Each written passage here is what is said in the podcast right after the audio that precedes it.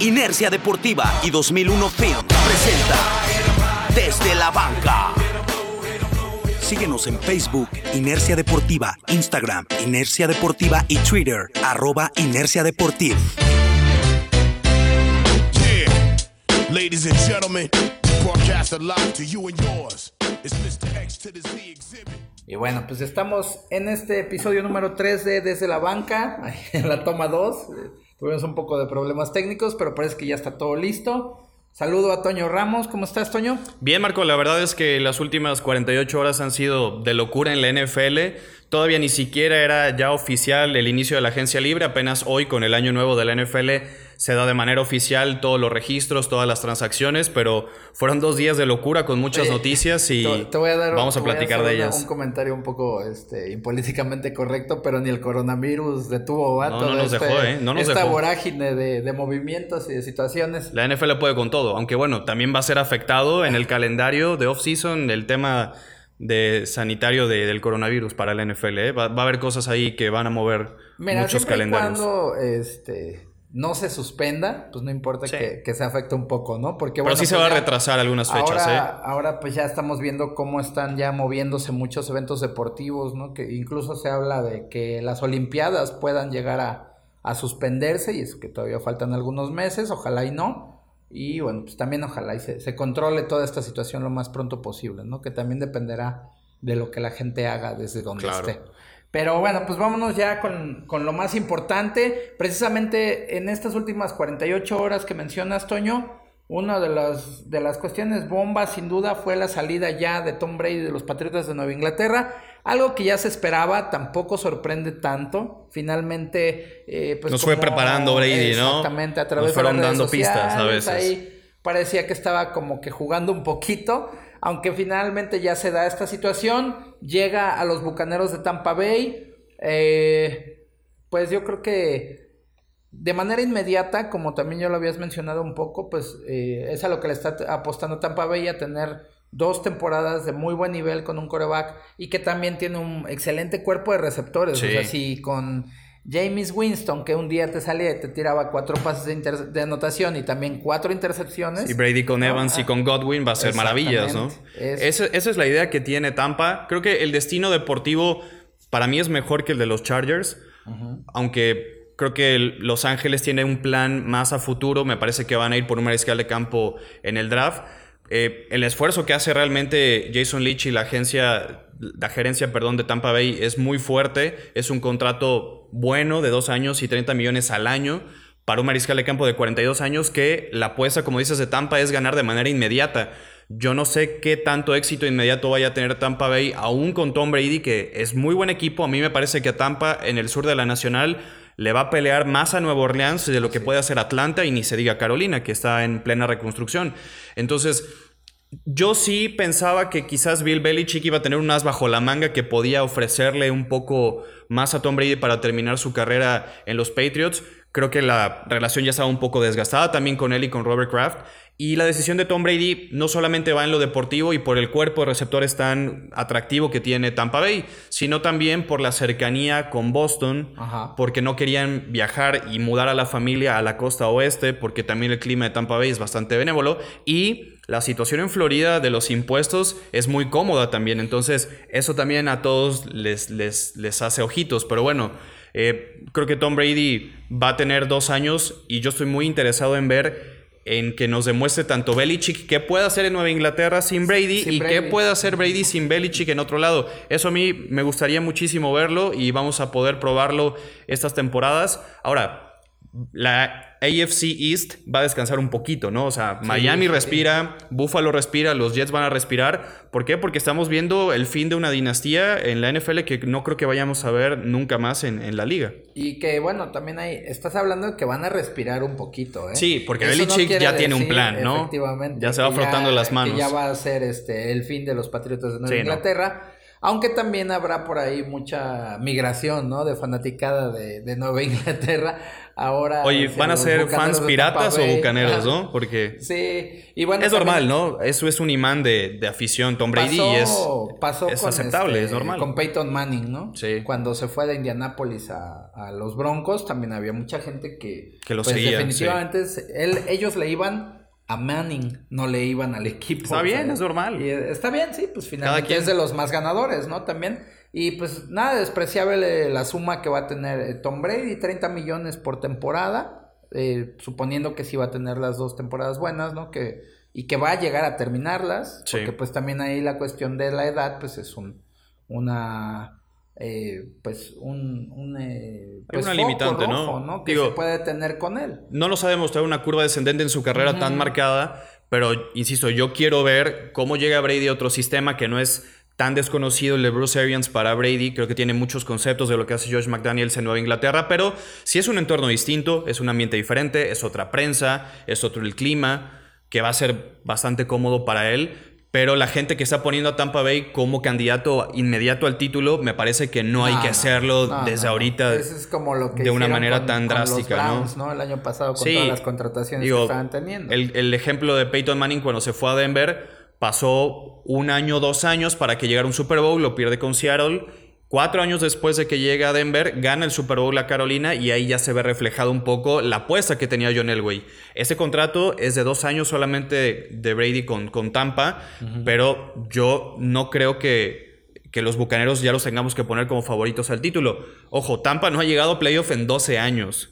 Y la, bueno, la defensiva Y eso yo creo que también, sí, es un, es un equipo que ha evolucionado bastante. A mí me gusta Tampa de verdad para competir a los Santos de Nueva Orleans, pero yo no los pondría candidato al título. Ahora, el Super Bowl va a ser en Tampa Bay. Ningún equipo en la historia del NFL que ha sido sede del Super Bowl ha llegado a jugarlo en su casa. Entonces, Creo que los mira, más cercanos que estuvieron fueron los, Minnesota, los ¿no? vikingos, Hace ¿no? poquito. Sí, sí, Exactamente. sí. Mira, si Brady rompe con los 12 años de sequía de playoff en Tampa, si llega a jugar un Super Bowl con el equipo que va a ser sede del Supertazón, No, pues ya hay que se retire, ya hay, no, ¿no? ya hay que cambiarle el nombre a Vince Lombardi, ¿no? El- Claro. El, título de Vince Lombardi y del trofeo ya que se llame Tom Brady, porque entonces va a estar rompiendo todos los, los récords posibles, pero pues a ver qué sucede. Yo sí estoy muy, muy entusiasmado de ver qué pasa con eh, Brady lejos de Belichick y Belichick lejos de Brady, ¿no? Va a ser interesante eso. Gymtastic. Ven a este centro Training Fitness y encuentra la mejor disciplina para ponerte en forma. Cardio, pesas, spinning y CrossFit. Gymtastic.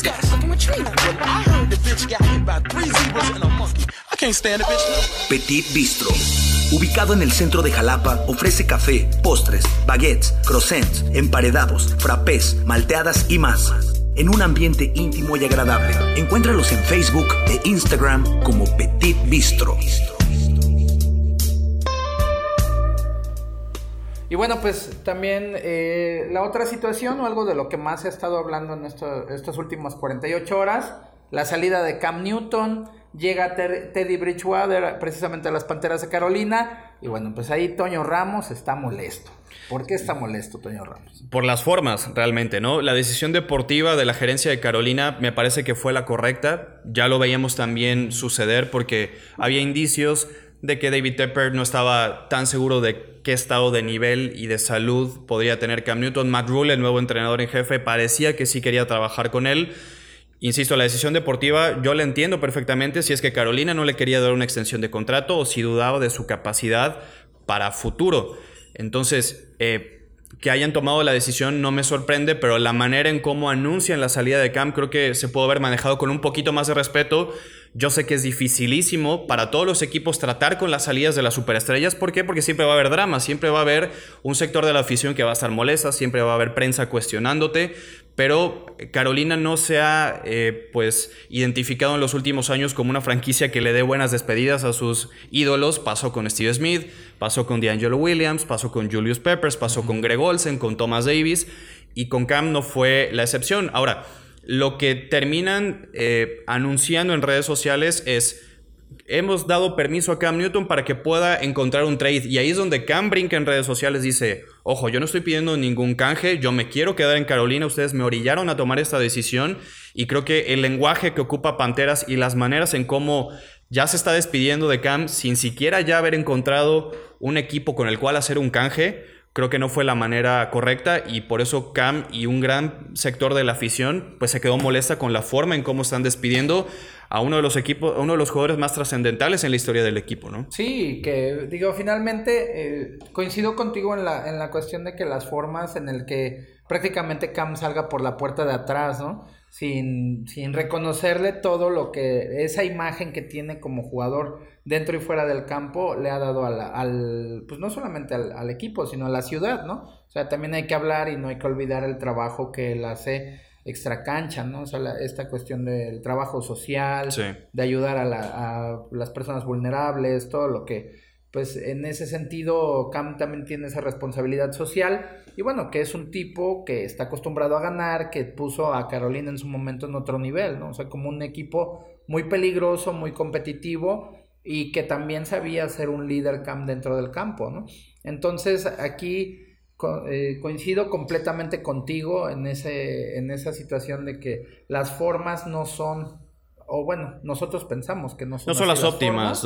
¿no? Ajá, que podría salir de una manera más decorosa y de reconocerle todo el trabajo. Sí, sin menos tropezada, puso- ¿no? exacto, Sin, y- sin tanto exhibir a y- una parte y a la no otra. tanto, exacto, que, que el mismo Cam tenga que decir, no, es que yo no estoy decidiendo esto, Sí. sino que, porque ya entonces ahí contrapones a la parte, a la gerencia, al equipo, con el jugador, y yo creo que eso también hace incluso que la afición finalmente se, eh, se llegue a molestar más con el equipo por tomar algo así. Aunque ahora, bueno, también hay que decir que eh, no es descabellado lo que está pasando en Carolina. Hay que recordar que llega un entrenador nuevo que es Matt Rule, que él trae a su gente, trae Claro. a su staff y él trae un plan de trabajo, ¿no?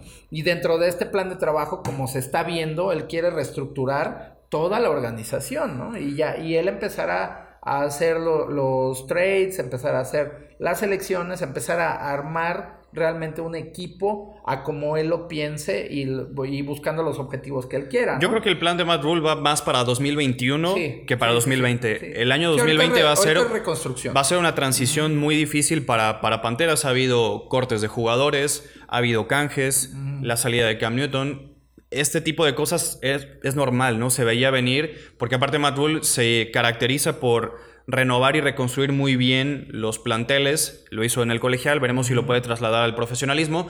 Aparentemente Cam quería una extensión de contrato y también es normal que él en su último año de contrato quisiera garantizar una extensión con cualquier equipo al que se vaya a ir. ¿Por qué? Por su misma condición de salud. Jugar un año también podría exponerlo un poco a no saber en qué nivel puede estar, si se vuelve a lesionar, a ver después qué equipo me contrata. Entonces, él quería cinco años con Carolina. Carolina le ofreció solamente dos. Él fue ahí donde él aparentemente ya no quiso firmar solamente por dos años. Empieza a ver los problemas, que ya públicamente ha habido mucha contradicción entre lo que declaraba Rule, lo que declaraba Tepper y lo que declaraba Mary Horn y también lo que dijo Cam Newton públicamente. Entonces, cada quien tenía una versión. Al final de cosas, pues eso termina saliendo muy tropezado, insisto, para ambas partes.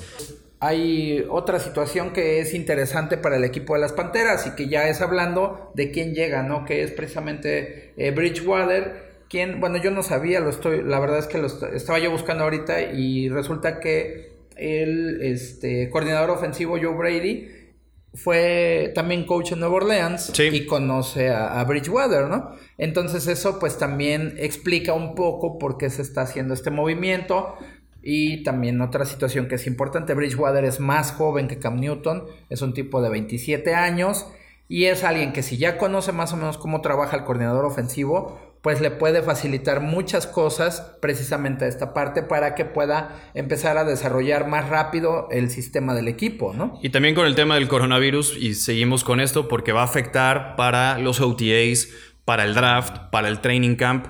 Cuando tienes a un coordinador ofensivo que ya sabe lo que tu nuevo mariscal de campo puede hacer, es más fácil instalar el plan de juego y el sistema ofensivo Claro, en por Carolina. supuesto. Por lo que tú dices, eh, Joe Brady, antes de ser el coordinador de LSU, fue asistente de Sean Payton en los Santos de Nueva Orleans, conoce y trabaja muy de cerca con Teddy Bridgewater en aquella temporada. Ahora como coordinador ofensivo de las Panteras, pues va a ser más sencillo esa transición. Teddy Bridgewater no va a tener que entender y aprenderse nuevos conceptos, sino los que ya había trabajado previamente en Nueva Orleans.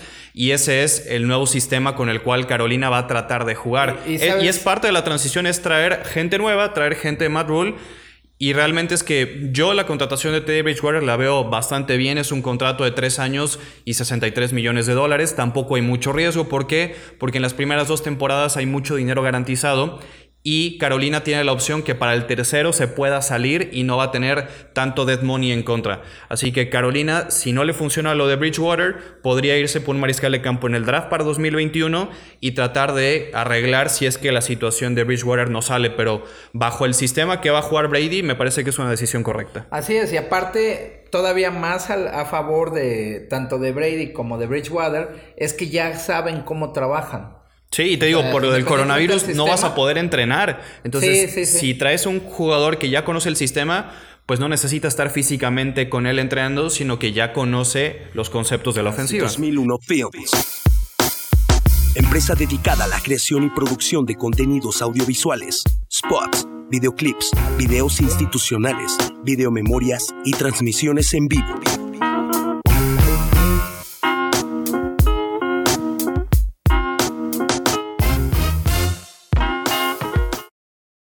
Y bueno, pues también eh, ya pasando dentro de otros cambios, otros movimientos que se hicieron, yo creo que este es uno, la verdad, aquí los Cardenales sacaron la lotería, que yo no entiendo cómo Houston deja, de, deja ir a DeAndre Hopkins, se deshace de su mejor receptor desde los últimos 5 o 6 años. Desde Andre Johnson no tenía nadie como DeAndre Hopkins. Sí, y, y algo que le... Eh, siempre le, le, chulean mucho a Hopkins precisamente es que él ha sido de los líderes receptores de la liga con corebacks muy debajo del nivel, ¿no? O sea, no, no estamos hablando que él hubiese tenido un, un coreback, no sé, como... Eh, pues hablando como Tom Brady, ¿no? O como este, Rogers, ¿no? nada, nada, similar a eso. O sea, son corebacks que han pasado, la verdad, sin pena ni gloria. Se las ha tenido que arreglar con Case Keenum, con TJ Yates, ¿no? Incluso AJ McCarron. Osweiler, ¿no? Osweiler un rato. Y así ha sido un receptor élite. Llega ahora a Arizona. No te digo, insisto, no entiendo cómo lo van a hacer, pero le pusieron un excelente receptor. O sea, cómo, no sé cómo lo hicieron o qué estaba pensando Houston. Pero a, a Kylie Murray, pues ya le pusieron un receptor número uno. Sí. Y pues realmente va a ser una mancuerna. Digo, no sé qué tanto tiempo más le quede a Fitzgerald como, como receptor en la liga pero van a tener un cuerpo de receptores extraordinario, ¿no? A ver, porque imagínate, como coordinador defensivo dices, bueno, pues vamos a centrarnos en DeAndre Hopkins y vamos a descuidar a Fitzgerald. Así como está, seguro. Y está Christian Kirk también, que juega en el slot, que es, que es muy peligroso tratándolo de explicar del lado de Houston, que es muy difícil, lo único que yo puedo decir es que pues, es Bill O'Brien. Realmente, Bill O'Brien, yo no puedo creer que Houston siga teniendo a Bill O'Brien como entrenador en jefe y como general manager. Esas cosas no funcionan, ¿no? Nos los han eh, dado como ejemplo muchos equipos en algunas otras ocasiones. Esa, esa forma de contratar y coachar al mismo tiempo no es la indicada.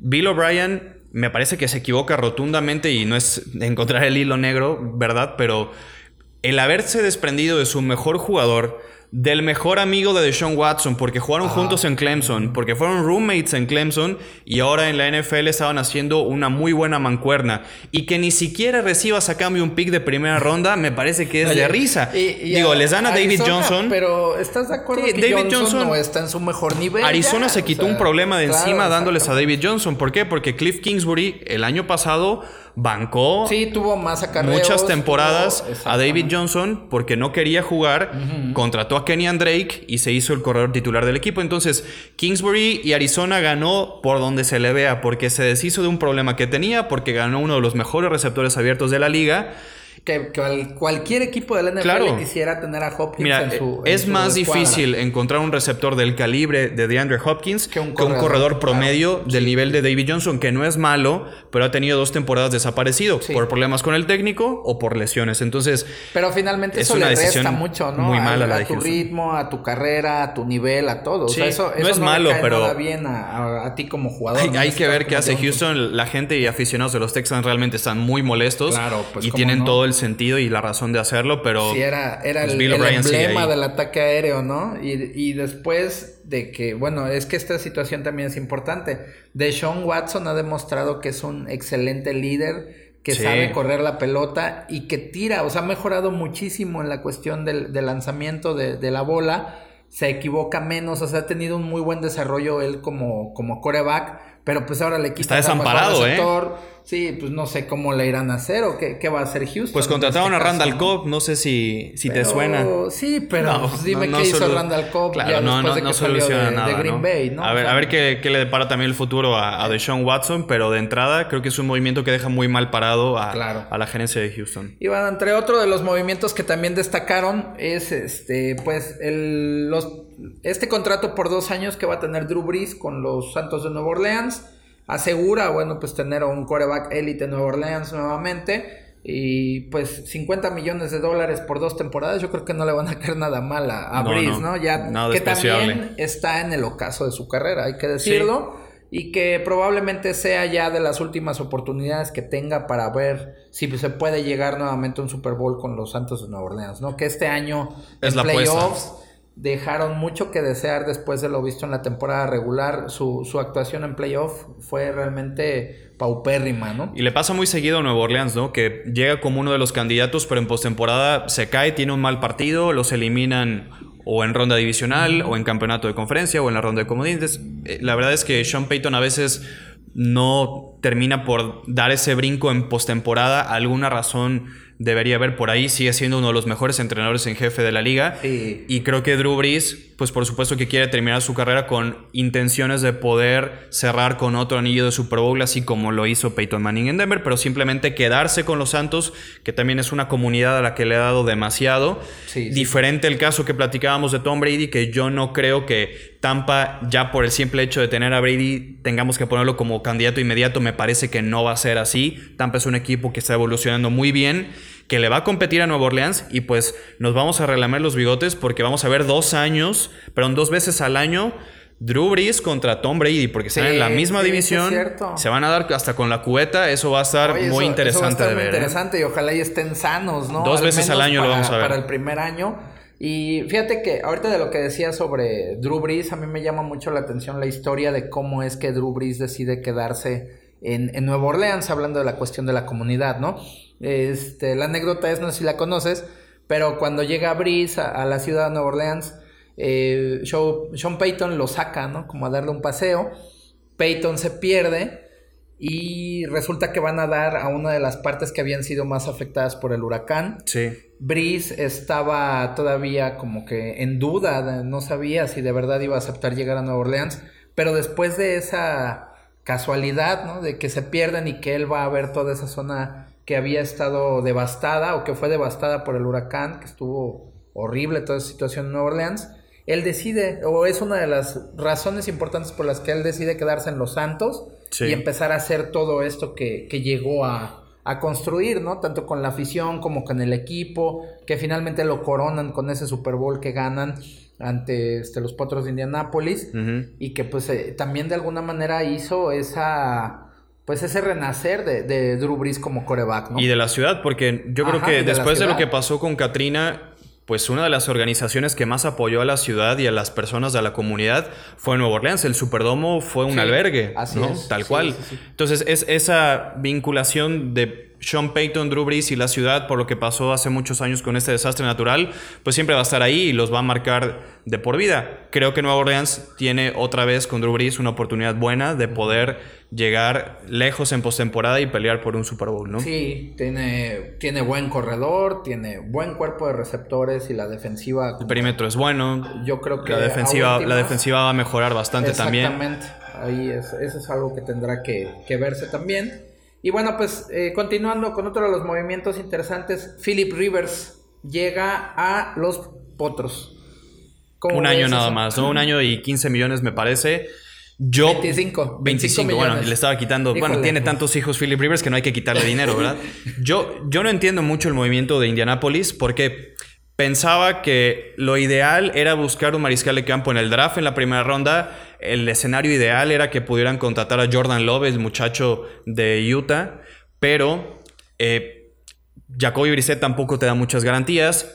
a mí Philip Rivers me da menos garantías todavía. Es que a mí no me parece que... se- Phil Pero- Rivers no se me hace nada malo, no es malo. Pero ya esta temporada no estuvo nada bien, digo. Pero el- ¿sabes qué? A lo mejor el si brazo lo- yo si creo que ya no es el mismo.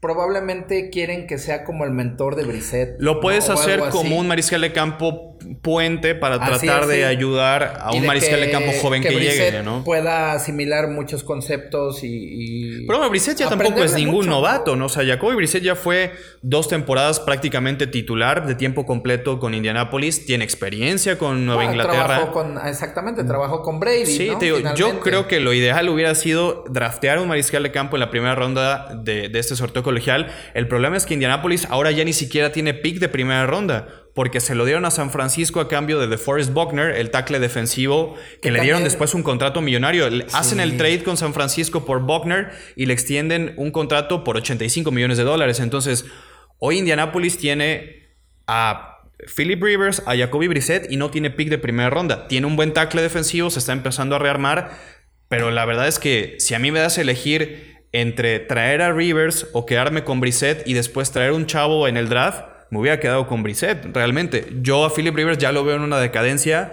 que no me parece que la vaya a revertir pronto, ¿no? Sí, no, yo creo que también ya es este. Es de los, es, de lo- los, es lo último. es de ¿no? los fichajes que, no me gustó a mí en estos días. Pero a, a lo mejor le sale a los Colts, porque mira, Ya veremos, a ¿no? diferencia de otros equipos, los Colts tienen una excelente línea ofensiva. Sí, claro.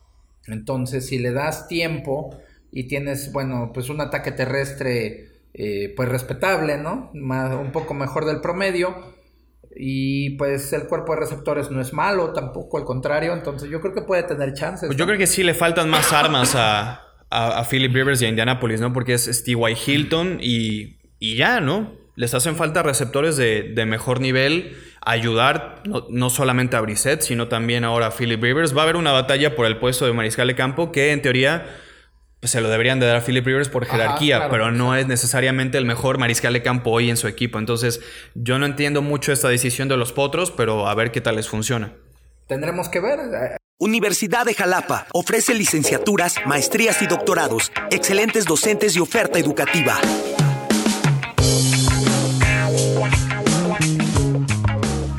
¿Qué más hay de, de movimientos en estos días? Bueno, uno de los contratos más jugosos que dieron los Delfines de Miami, que es el equipo que tiene más espacio en el tope salarial, le dio un contrato a Byron Jones, el corner de, de tus vaqueros de Dallas, uno de los mejores corners hoy por hoy en la NFL. Yo no entendí por qué lo dejaron ir así. Bueno, Digo, por los probablemente 85 por- millones ajá, que le dio Miami, salarial, ¿no? lo hicieron el, el corner mejor pagado en, en la liga.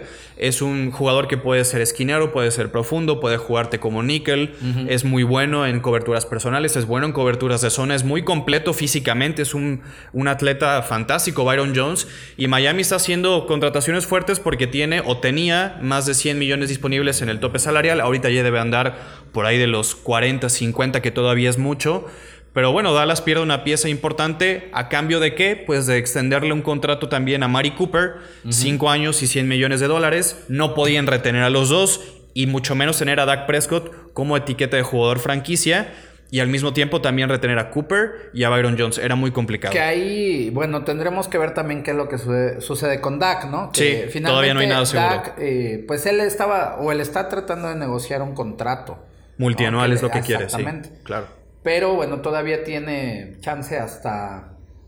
Es julio, ¿no? 15 de julio Ajá. es la fecha límite para que todos los equipos que designaron a un jugador con la etiqueta de jugador franquicia puedan llegar a un acuerdo multianual con ellos. Esa es el- O la se fecha queden con la límite. etiqueta, ¿no? O quedarse con la etiqueta o, que canjearlos. también no quieran estar ¿no? en el equipo. La ¿no? etiqueta de jugador franquicia solamente es proteger al mariscal de campo o a cualquier jugador de ir a la agencia libre para que nadie se los gane en la agencia libre. Y tienes un plazo de poder extenderle el contrato o encontrarle algún otro destino. Pero yo creo que Dak podrían llegar a una extensión de contrato, que ya ha habido ofertas de Jerry Jones y Dak Prescott no las ha aceptado. Sí, pues es que eso es lógico, ¿no? Este, después de la temporada tuvo una temporada de más de 4000 yardas. Realmente el ataque de los vaqueros este año funcionó bastante bien. O sea, los- lo- la situación, los problemas fueron otros, pero ofensivamente no se le puede objetar mucho a, a, a Dak Prescott. Mejoró muchísimo respecto a, a los años anteriores. Pero yo insisto, sigo creyendo que está sobrevaluado Dak Prescott. Yo también. No creo que eh, pueda pedir todavía esa cantidad de dinero que quiere porque apenas tuvo un año ya con ese con, esos números a ese nivel, jugando a ese nivel, vamos. O sea, sí, su año de novato pues fue muy interesante verlo, pero era su año de novato. ¿No? Entonces de ahí viene una, un segundo año en el que no tuvo esos números, no tienen esa gran temporada, incluso ahora, bueno, pues el equipo realmente, pues ofensivamente, insisto, sí funciona, funciona bien o funcionó muy bien, pero como equipo no se logró lo que tenían estimados ellos, ¿no? y lo importante era dejarle las piezas que Dak sabe utilizar, ¿no? Retener a Cooper. Obviamente el contrato de Zeke Elliott sigue siendo de los más fuertes en la posición de corredor hoy por hoy y que la línea ofensiva recupera un poquito el nivel porque habíamos recordado que Dallas tenía dos, tres años con una muy buena línea, quizás retrocedió un poco este año, pero mientras tú mantengas el entorno y las armas de tu mariscal de campo listas para él, pues vas a garantizar un éxito continuo, ¿no? Ya estará solamente en manos de la defensiva mejorar. Y hablando de la defensiva, Mike McCarthy ha hecho también una contratación importantísima, no solo para la línea defensiva de los Vaqueros, sino también para el vestidor de los Cowboys con Gerald McCoy. Lo acaban de contratar por tres años. Es un tackle defensivo que estuvo un año con Carolina, pero que el impacto que tuvo en el, en el vestidor fue fantástico. Con los Bucaneros de Tampa Bay también dejó huella. Entonces, Gerald McCoy me parece que es una gran contratación porque también va a ser una voz de líder, una voz de mando en el vestidor y te va a cumplir en la línea defensiva. Es, es muy buen fichaje, ¿no? Sí, pues ahí, y, por otro lado también algo que platicábamos, siempre se necesita tener buen personal dentro de, la línea, ¿no? O sea, siempre se habla mucho de los rushers pero tener dos buenos tackles defensivos, o bueno, dependiendo del sistema, si es 3-4, un buen nariz que pueda eh, hacer el trabajo, absorber los dobles bloqueos, etcétera, y ayudarte para detener la carrera, ¿no? Que eso siempre es algo que resulta importante para todas las defensivas. Entonces, en este caso, bueno, pues traer un tipo de este nivel, ojalá y tenga un buen impacto. Sí, sí lo va a tener. ¿eh? Le, ayude a Crawford, que es realmente uno de los hombres importantes dentro de, la, de los frontales defensivos de los vaqueros, que ha sido muy constante, pero que a veces sí se recarga mucho solamente el trabajo sobre él. Aquí se puede hablar de que pues, ojalá y, sea un buen, una buena adición para la defensiva de los vaqueros. Clínica Dental CAR especialistas en la extracción de terceros molares, además de ayudarte a tener una buena salud bucal con profilaxis, resinas y blanqueamiento dental. Síguelos en sus redes sociales. Clínica Dental K, Jalapa.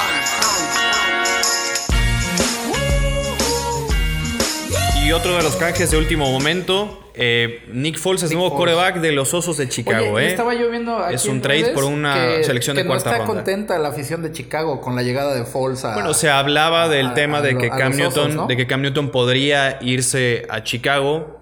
Eh, no ha habido quizás tampoco mucho acercamiento, pero la idea era que Cam pudiera irse a los Bears y ahora pues Nick Foles es nuevo coreback de los, de los Osos de Chicago. Yo creo que pues por talento es mucho mejor que Mitch Trubisky. Vamos a ver que llega un sistema ofensivo que Matt Nagy maneja conceptos muy similares a los que hacía eh, Doc Peterson en Filadelfia. Es un RPO de pases muy cortos, eh, decisiones rápidas. Es, ese sistema lo domina Nick Foles, así que por sistema no me parece mala la decisión, pero quizás la gente de Chicago esperaba una figura del nombre de, Cam. Ahora Cam parece que pudiera ir o a los Chargers o a Nueva Inglaterra. Yo no descartaría a los Patriots como destino de Cam Newton. Bill Belichick lo respeta demasiado. Él públicamente ha declarado que el mariscal de campo más difícil para prepararse antes de un partido era Cam. Entonces, aguas porque podría ser un destino. Se está ¿eh? lamiendo los bigotes Belichick, probablemente. Sí, sí, como. Con ese coreback ahí en, en la Un plan muy maquiavélico por ahí que puede tener Belichick. Pero bueno, uno de los canjes que también a mí me gustó mucho que desde ahorita les digo, aguas con los Bills de Buffalo, están contratando muy bien en la línea defensiva, mm. están trayendo gente de defensa pesada. Eh, Sean McDermott y Brandon Bean, el general manager, han hecho una gran mancuerna. Oye, pero necesita más a la ofensiva. La defensiva de Buffalo ya está. Por eso es el trade que hicieron por Stephon Diggs. Ah, sí. Minnesota mandó a Stephon Diggs, el receptor abierto, a Buffalo por un pick de primera ronda, un pick de cuarta y otras rondas compensatorias Que es aquí cuando dices, bueno, entonces, ¿qué hizo Bill O'Brien con el trade de DeAndre Hopkins? Si por Era Stephon Diggs les dieron un pick de primera ronda, pues por DeAndre Hopkins también habría que haber pedido uno. Entonces, este movimiento de Buffalo me parece muy bueno porque ahora pues Josh Allen tiene más herramientas con las cuales trabajar. Va a tener a Stephon Diggs, va a tener a John Brown, que tuvo una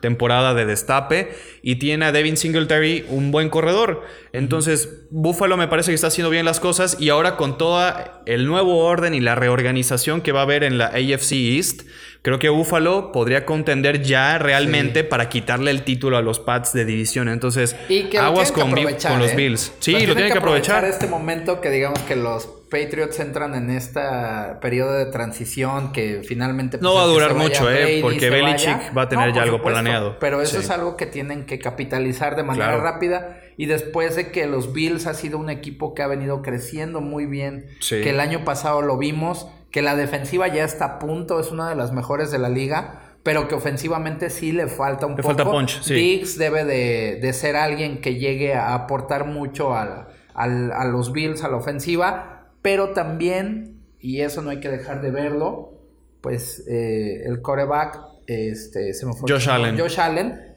debe mejorar bastante, ¿no? Sí. Sobre todo en las lecturas. Claro, porque brazo y es un condiciones tipo tiene, Que, sí. que, que es líder también, que es lo que se ha visto, ¿no? Que es, que es un tipo que daba todo por, por esa yarda, por ir a, a buscar ayudar a su equipo, pero que sí técnicamente y en la cuestión de las lecturas, digo, yo creo que es hasta un punto, hasta cierto punto normal, pues es un coreback Claro. todavía novato, va a entrar en su tercer año de profesionalismo, pero también ya se debe de ver ese, esa madurez o ese cambio, sí se debe de acelerar un poco para, insisto, capitalizar el momento que tienen en esa división los Bills, ¿no? Y la oportunidad. Sí, por completo. Y otro de los equipos que ha hecho un poco de ruido en la agencia libre e hizo una contratación que a mi parecer les va a ayudar también mucho defensivamente son a Las Vegas Raiders, que vamos a tener que Ah, acostumbrarnos sí. a decirle Las Vegas Raiders. Bueno, pues ahí Corey será Littleton. una experiencia completamente Sí, así como con San Diego a y Los Ángeles. Un americano, ¿no?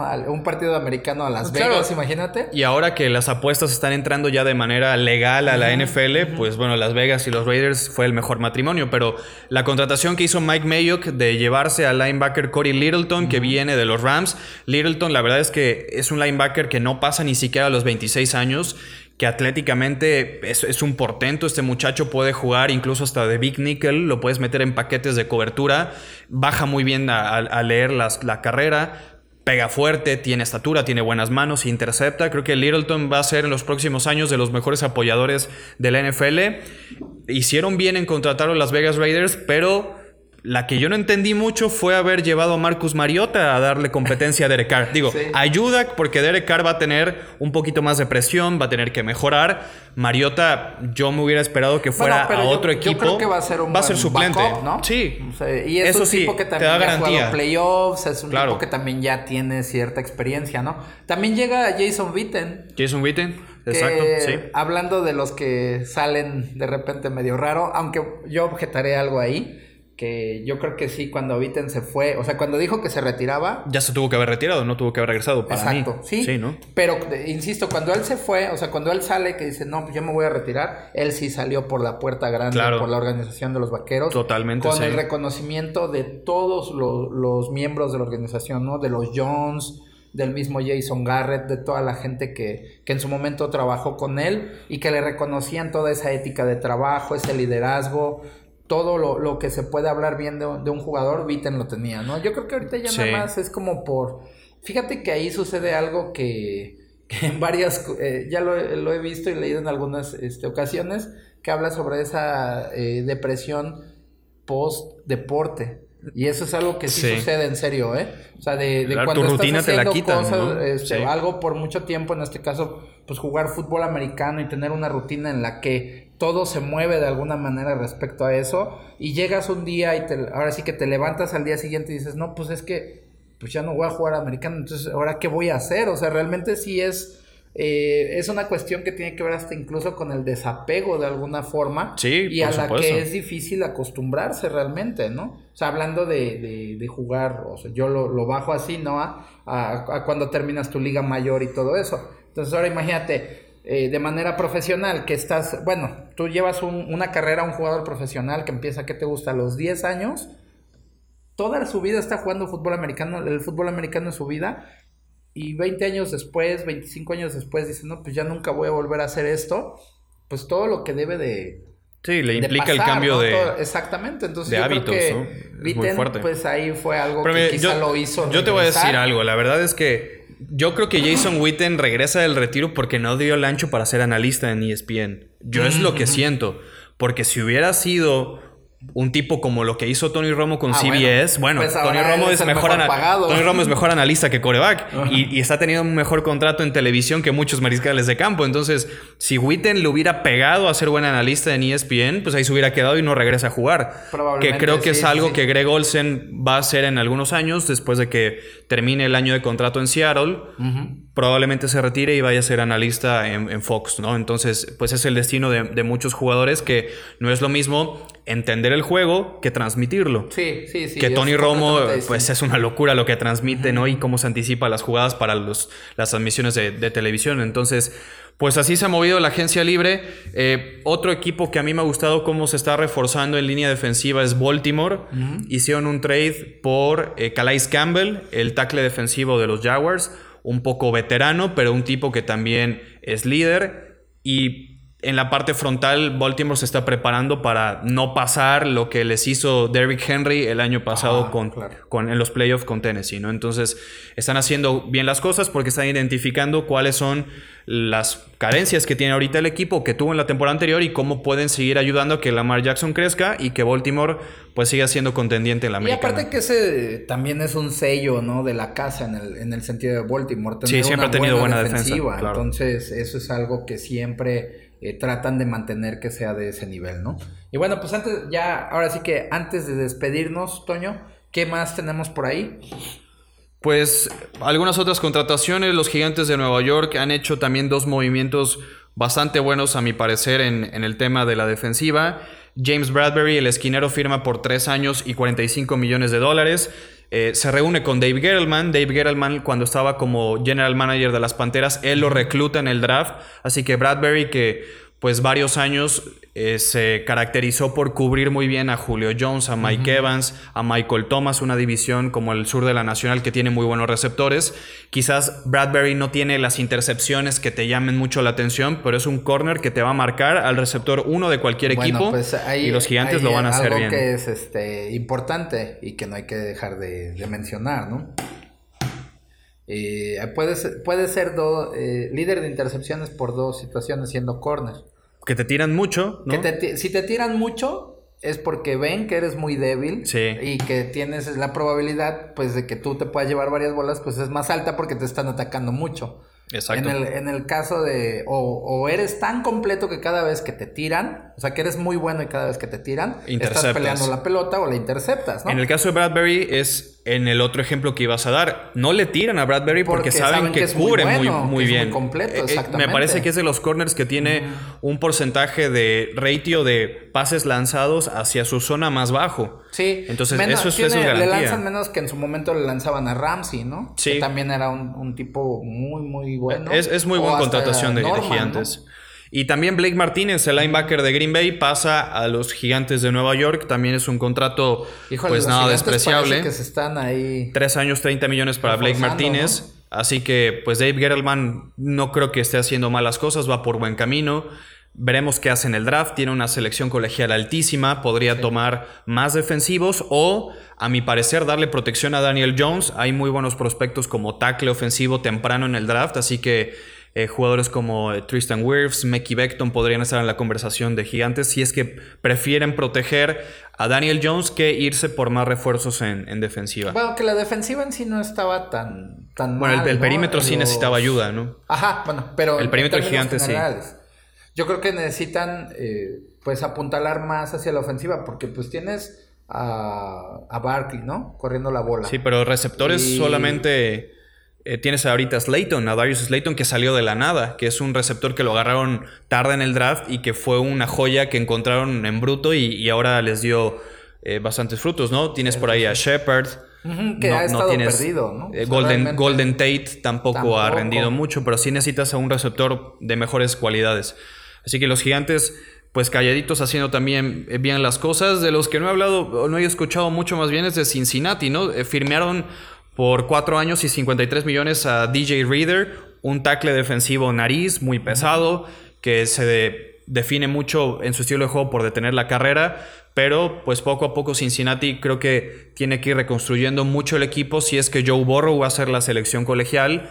Retuvieron a AJ Green con la etiqueta de jugador franquicia, pero pues al equipo le hace falta mucha más identidad en el, todo el roster, ¿no? Sí, yo creo que ese es uno de los trabajos más titánicos que tendrán en, en, los próximos meses, ¿no? Los, los bengalíes de Cincinnati, que es un equipo que sí perdió completamente el rumbo la, la temporada pasada, sí, ¿no? Totalmente. Se, desmoronó. Digo, eso no quiere decir que pues con toda la gente que, que trabaja alrededor de una organización no puedan hacerlo, pero definitivamente no va a ser un trabajo fácil. Y Cleveland, que tampoco se ha quedado atrás, contrató al ala cerrada Austin Hooper, 4 años y 42 millones de dólares. Eh, Atlanta pierde una pieza importante. Era el mejor ala cerrada del año pasado, al menos en números, en recepciones, en yardas. Fue un jugador que dio un salto de calidad muy fuerte. Y también trajeron al tackle derecho Jack Conklin, 3 años, 42 millones. Viene de Tennessee, de una línea ofensiva muy fuerte como la de los Titans. Así que, pues ahora con el nuevo régimen de Kevin Stefanski en Cleveland, hay que ver qué evolución tiene Baker Mayfield, porque vaya que sí dio un retroceso muy grande la temporada anterior en, términos de liderazgo, eh, en, presencia, en juego, por supuesto.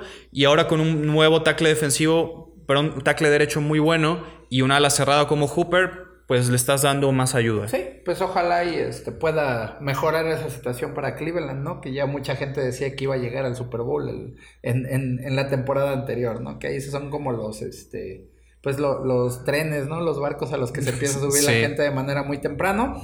Pero bueno, pues ahí parece que ya por el día de hoy es todo. ¿O tienes algo más, Toño? Bueno, de último momento acaba de llegarnos por acá. Eh, los Falcons han llegado a un acuerdo con Dante Fowler, el ala defensiva que estaba en los Rams. Hay que recordar que los Rams hicieron un esfuerzo muy grande por llevárselo de Jacksonville a Los Ángeles. Ahora lo pierden en la agencia libre y acaba de firmar un contrato de tres años, 48 millones de dólares. Le hacía mucha falta a Atlanta, presión porque fue de los equipos que menos capturas el año pasado tuvo. Y Dante Fowler, pues en teoría debería ser un upgrade muy, muy fuerte y de pues, manera inmediata a la línea. Tendrá que ser de. Por cómo llega y la personalidad y las, las características que tiene Fowler debe ser de impacto inmediato para, para, los Falcons, ¿no? Pero bueno, pues entonces llegamos ya al final de este podcast número 3. Eh, saludamos a toda la gente que nos sigue a través de Musitón, a Junior Urrutia, a la gente de Puerto Rico, de, eh, de México también. Y bueno, pues recuerden que pueden descargar este podcast. Estamos en Spotify, en iTunes, o también lo pueden ver a través de YouTube. Eh, y antes de terminar, Toño, rápidamente, sobre el Tazón de las Flores, ¿qué onda? Que habíamos estado platicando, sí, el Tazón de las Flores, el evento que tenemos eh, planeado para realizar aquí en la ciudad de Jalapa, en la Universidad de Anáhuac, de las clínicas con jugadores de las Panteras de Carolina y el taller de locución con las voces oficiales en español de los Panthers.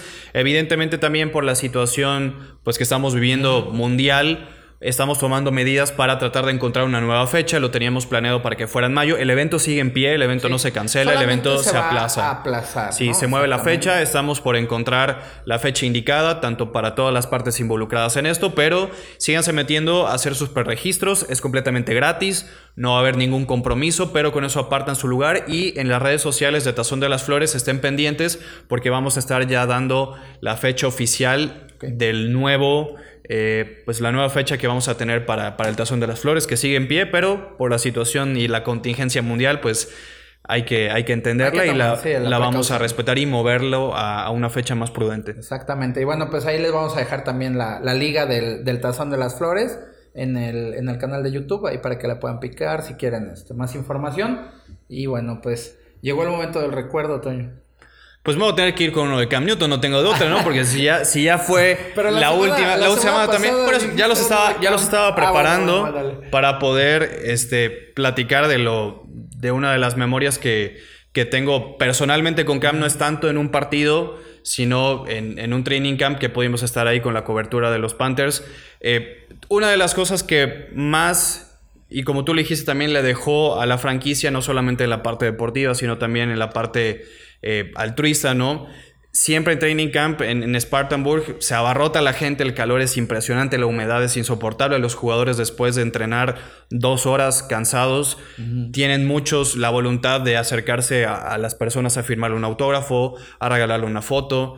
Eh, había un chico con una discapacidad física pues que se veía muy, muy mermado y Cam se quedó media hora con él firmándole unos botines, se los regaló, se los colgó lo llevó con él adentro de las instalaciones, siguió platicando con él.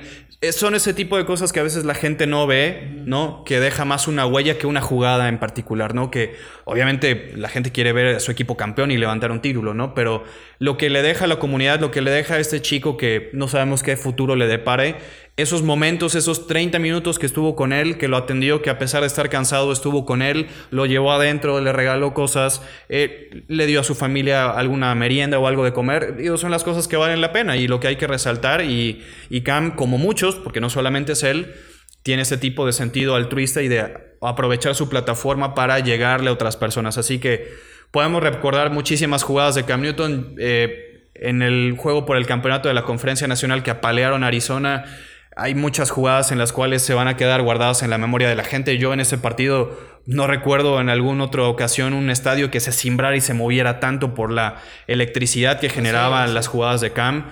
El haber brincado también por encima de varios defensivos de Arizona en ese juego fue, fue impresionante, pero como te digo, esa parte personal, altruista, humanitaria que tiene Cam es lo que lo hace un, jugador por excelencia profesional, ¿no? y que Carolina y la comunidad lo va a extrañar muchísimo. Perfecto, bueno, pues muy, muy bueno ese recuerdo realmente, ¿no? Y qué, qué chido que haya jugadores como él, ¿no? Sí, que hay muchos como esa parte humana, insisto, porque eso es también algo que, que debe de prevalecer en, en, en, los jugadores, en los deportistas, ¿no?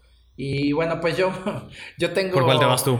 Un recuerdo, nada más, es de un jugador, digo, ahorita que va a ser este, tendencia, que ya es tendencia Tampa Bay. ok. Mike Alstott. Oh, un, super fullback. Eh. De, poder, sí, o sea, un excelente fullback, pero que también sabía correr la pelota bastante bien, cachaba, era un jugador muy completo y que marcó una época en, en Tampa Bay. Ahí le vamos a dejar unos highlights de, lo, de las jugadas que podía hacer Mike Alstott, ¿no? Jugadorazo Mike Alstott en su momento. Buen jugador y estaba Warwick Don, había mucho talento, ¿no? En la defensiva estaba Warren Sapp, Derrick Simeon, Simeon Rice. Simeon Rice, exacto. Estuvo también eh, Ron de Barber. Que fue una, la camada que fue campeona del Super Bowl, ¿no? Con, John Gruden. Ajá, y Brad Johnson como coreback. Sí, esa, esa defensa de Tampa era temible, ¿no? Sí, Derrick Brooks, yo creo que uno de los mejores linebackers que han jugado en estos últimos 20, 30 años. Y el safety era John Lynch, que hoy es el, general, manager de San Francisco. Exactamente. ¿Qué defensa tenían los Bucaneros? Vamos a hacer un programa especial de los Buccaneers, ¿no? Ahora que ya llega Tom Brady para contextualizar a la gente, para que sepan quiénes son los Bucaneros, ¿no? Que marcaron época, muy poco tiempo, pero que fueron un equipo importantísimo en el inicio de los 2000, ¿no? Sí, claro, pues. Y de hecho, John Gruden llega y gana el Super Bowl con los Bucaneros después de que lo, de que lo corren de, de, los, Raiders. Y se lo gana los y Raiders. se lo gana los Raiders, ¿no? Que traían de coreback a Rich Gannon, ahí también un excelente jugador. bueno, pues con eso estamos llegando ya al final de este Desde la Banca. Saludos a todos. Recuerden que nos pueden seguir en redes sociales. Facebook, Twitter e Instagram. Y también en el YouTube como Inercia Deportiva. Twitter, Toño. Arroba Ramos 019 porque la información y la agencia libre va a seguir de locos. Ahí pueden encontrar toda la información de los últimos traspasos en, en la NFL. Así que feliz año nuevo, ¿no? no estamos locos.